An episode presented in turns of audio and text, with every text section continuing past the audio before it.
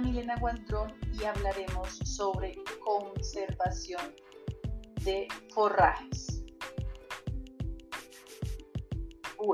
En Colombia la ganadería bovina se realiza por medio de pastoreo con especies forrajeras, puesto que este tipo de producción es económica, además requiere de muy poca mano de obra, por lo que se puede decir que es totalmente dependiente de los forrajes para la alimentación de animales. Pero esta dependencia tiene algunas desventajas porque en el país hay muchas variaciones en cuanto al clima y las propiedades físicas del suelo, lo cual conlleva a una disminución en relación con los nutrientes y calidad de los forrajes, a lo que se denomina estacionalidad forrajera. Este problema se ve muy reflejado en las épocas de sequía porque disminuye la disponibilidad de alimento, lo cual tiene incidencia en el crecimiento y la producción del animal. En épocas de lluvia se tienen más calidades de forrajes, pero que no son conservados y a veces se les suministran al animal en estado avanzado de madurez, afectando la calidad de nutrición y la producción del ganado. Bueno, hablemos de algunas ventajas de la conservación de los forrajes. Una ventaja es que al aumentar la disponibilidad de forrajes se aprovecha de manera eficiente el uso del suelo y se puede alimentar más animales por potrero. También se pueden guardar reservas de alimento en épocas de escasez asegurando una producción bovina durante todo el año. También se pueden aprovechar los forrajes que se produjeron en épocas de lluvias, los cuales generalmente se desaprovechan por el pisoteo del animal. Y también se aumenta la vida útil de las leguminosas y por medio de la fermentación se reduce el peligro de timpanismo causado por el consumo de leguminosas tiernas. Bueno, ahora vamos a hablar sobre algunas técnicas de conservación de forrajes. Algunas técnicas son como el ensilaje, la enificación y el enolaje. Primero hablemos del ensilaje.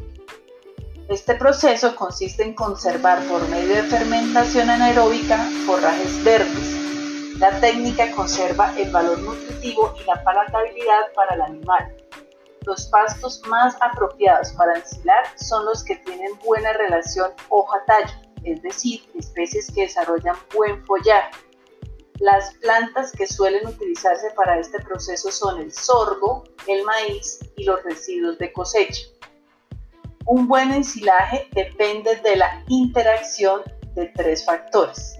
La composición química de la planta ensilar, las bacterias que se desarrollan en el material vegetal y la cantidad de aire presente dentro de la masa en el silo.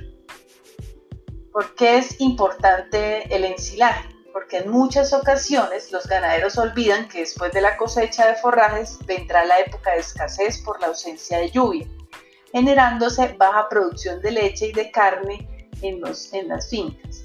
Por ello es importante conservar pastos para luego suministrarlos al animal y la manera más fácil de hacerlo es con un silo en el cual se pueda aprovechar los pastos de épocas lluviosas, principalmente los de corte como el camerún, el king grass y algunos otros forrajes como el maíz, la caña y la yuca. Es así que mediante la realización de ensilajes se evitará la pérdida de alimento y se dispondrá de este para sostener la producción de la finca durante todo el año. Pero, ¿qué se puede ensilar? Se pueden ensilar maíz con tallo delgado, sorgo, pastos y leguminosas y todo material que tenga las siguientes características. Primero, que tenga una buena relación hoja-tallo. Segundo, un material vegetal rico en carbohidratos y proteínas. Tercero, todo material que tenga buena producción de materia seca por hectárea. Y cuarto, todo material que permita la cosecha manual o mecánica. Hablemos un poco de las ventajas y las desventajas del ensilaje. Son ventajas del ensilaje que se puede tener disponibilidad de comida para ser suministrada durante todos los días del año. Se tienen efectos beneficiosos sobre el aparato digestivo del animal. Se puede almacenar con mayor facilidad porque requiere menos espacio como forraje ensilado que como forraje seco. Se, se presenta el punto óptimo de valor nutritivo de los forrajes y se puede conservar durante meses y años. El ensilaje permite que los carbohidratos se transformen ocasionando una fácil absorción por parte del animal. La productividad de la finca se aumenta, se reducen los costos para el productor porque hay menos uso de concentrados. ¿Y cuáles son las desventajas? Pues que se requiere que se seleccione el forraje apropiado, se requiere de maquinaria y equipos e instalaciones, eh, se destina mayor tiempo en manejo y en la elaboración y también se requiere del uso de aditivos para hacer el ensilaje. ¿Cuáles son los principios del ensilaje? Un buen ensilaje depende de tres factores. Como lo dijimos, primero la composición química de la planta ensilar, segundo las bacterias que se desarrollan en el material vegetal y tercero la cantidad de aire presente dentro de la masa en el silo. Requerimientos en el uso de pastos y forrajes. Bueno, para ensilar el pasto se debe cortar en un punto óptimo, es decir, entre 50 a 60 días después del último corte y con una altura de 1.2 a 1.5 metros. Esto con el fin de que haya una mejor materia seca para ensilar. Para ensilar el maíz y el sorgo, el primero, es decir, el maíz, debe estar en su etapa lechosa, que es más o menos en el día 60, y el segundo debe estar en sí, más o menos 50 días. La caña se debe cortar eh, al año, la cual proporciona azúcares que ayudan en la fermentación del material que se está ensilando. Por ejemplo, los pastos que se utilizan y que están maduros. Bueno, el forraje, el corte y la humedad. Los forrajes deben ser cortados en su punto óptimo para así tener una mejor cantidad de materia seca durante el ensilaje. Los tallos y las hojas de las leguminosas se deben compactar con facilidad. Cuando están en un estado de madurez, es decir, cuando han florecido, se deben cosechar y luego picar muy bien. Este forraje picado no debe ser superior a 2 centímetros de longitud para que facilite la compactación y la, expulsión del aire de la masa. La humedad del forraje es muy importante para lograr un buen ensilaje. Este debe estar entre 70% y 75%. El material vegetal con más del 80% de humedad no es bueno puesto que aumenta la pérdida de jugos exprimidos produciendo una fermentación inadecuada, lo cual hace que el forraje sea menos aceptable. Ahora hablemos un poquito de los cambios que ocurren en el ensilaje. Lo primero que ocurre pues, es como la respiración y el aumento de la temperatura. Después de que el forraje ha sido cosechado para ser ensilado, su proceso de respiración continúa durante un periodo de tiempo donde el oxígeno utilizado por la planta degrada los carbohidratos y se forma eh, un anhidrio carbónico, agua y liberación de energía, transfiriendo una elevada temperatura en el ensilado. La respiración aumento de temperatura continúa mientras haya dentro de la masa oxígeno, ocasionando que las células mueran. Entonces hay una pérdida de carbohidratos y proteínas porque se recalienta el ensilaje por bacterias indeseables. Hay una fase, eh, vamos a hablar sobre las fases en la elaboración del ensilaje. Entonces la primera fase es la aeróbica debe ser limitada para así reducir la pérdida de nutrientes y la temperatura debe ser de menos de 30 grados centígrados para que esto se dé se debe tener en cuenta lo siguiente. La humedad del forraje eh, es muy importante para lograr un buen ensilaje. Esta debe estar entre 70 y 75% como ya lo hemos dicho. El material vegetal con más del 80% mm, es, es, decir, muy húmedo, aumenta la pérdida de jugos exprimidos. Y como lo dijimos, eh, estos jugos producen una fermentación inadecuada. Eh, para los, dependiendo del cultivo, tenemos algunos porcentajes de humedad que son aceptables. Para el maíz es el 70%, para el sorgo el 60%, y para las pasturas el 75%. Por debajo de los niveles eh, dados eh, en cada uno de estos productos, los que acabamos de mencionar, puede haber dificultad en la compactación y llegar a la pérdida de carbohidratos y digestibilidad de las proteínas. Los carbohidratos solubles, el porcentaje eh, en gramíneas y leguminosas a ensilar debe estar entre el 8 al 12% de materia seca. Eh, el tamaño de las partículas, es decir, del picado, para que haya una mejor compactación y salida de aire en la materia vegetal ensilada, se recomienda que los forrajes se corten en partículas de un tamaño entre 2 a 4 centímetros. La salida del aire, para que haya una buena salida de aire en un periodo de 5 a 6 días, es necesario hacer una buena compactación del material vegetal para impedir la entrada de aire en silo. El silo se debe cubrir debidamente con plástico y tierra. La compactación. Para que haya una buena compactación se recomiendan capas de forrajes de 0,5 a 1 milímetro de espesor y cada que se agregue una capa al silo se debe compactar bien para que, que no quede aire porque este puede dañar la calidad del ensilado. Ahora hablemos de la fase anaeróbica. La fase es en la que se da el proceso de fermentación eh, que genera que este material ensilado, las células vegetales se mueran, difundiendo los carbohidratos, grasas y proteínas en la masa a ensilar. Lo que ocurre es que las bacterias que se generan mediante el proceso secretan enzimas que producen que los carbohidratos se formen en sustancias más simples. Dentro de los microorganismos que se generan están las bacterias acidolácticas, bacterias butíricas, levaduras, hongos y gérmenes de la putrefacción. De todos estos microorganismos, las bacterias acidolácticas son las que deben generarse en el ensilaje, pues son las que hacen que se prolongue la vida útil del forraje por, tal razón es importante generar las condiciones óptimas para que se produzcan estas bacterias. Esto se puede lograr con una temperatura adecuada de 30 grados centígrados, buena ventilación y buen alimento para que las bacterias crezcan. Mediante la generación de esas bacterias se forman sustratos con pH de 4.2 y 3.8, lo que hace que mueran esas bacterias peligrosas. Sobre el proceso que ocurre en el ensilaje. En el proceso a veces se hace necesario el uso de aditivos porque pueden mejorar las condiciones del ensilaje.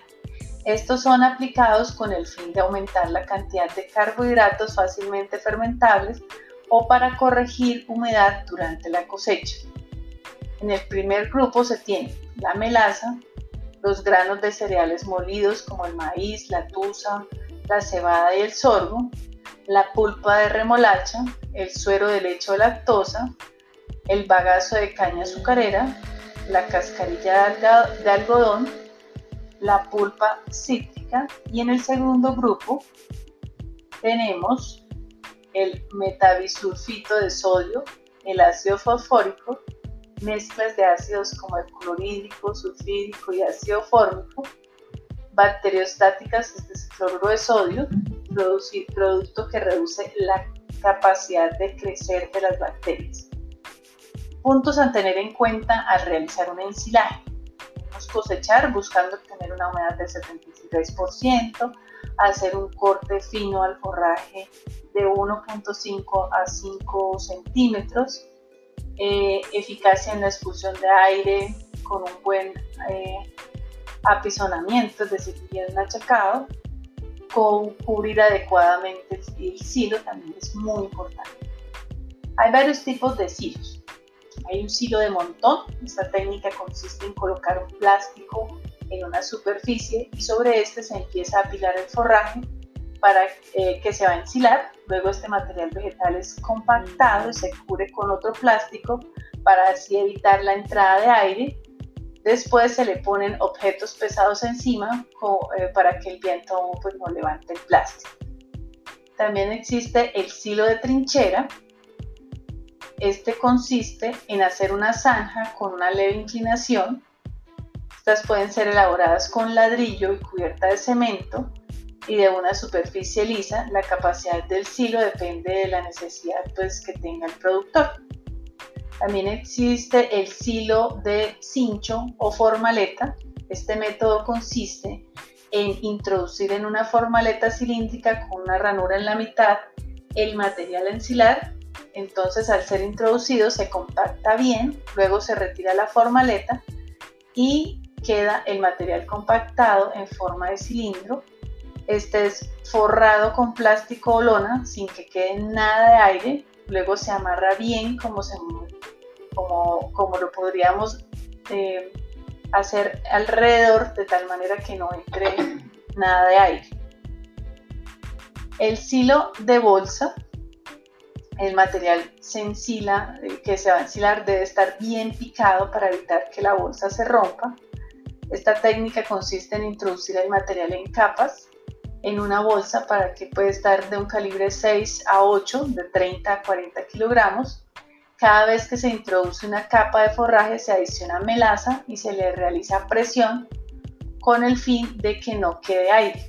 Luego se almacena en un lugar libre de roedores y esta técnica pues es barata porque no requiere maquinaria y se puede abrir después de transcurrido un mes. Ahora hablemos sobre el proceso de elaboración del ensilaje. Eh, lo primero que vamos a hacer es que el forraje para ensilar debe tener un tiempo de cosecha requerido para así que esté a punto en óptimos cantidad de nutrientes. Em, esto tanto para las gramíneas como para las leguminosas debe estar en punto de floración. Segundo, picar el material en trozos bien pequeños de 1 a 3 centímetros. Tercero, el material se esparce con la finalidad de eliminar humedad, la cual debe estar en un 70%. Si es mayor no se va a obtener un buen ensilaje.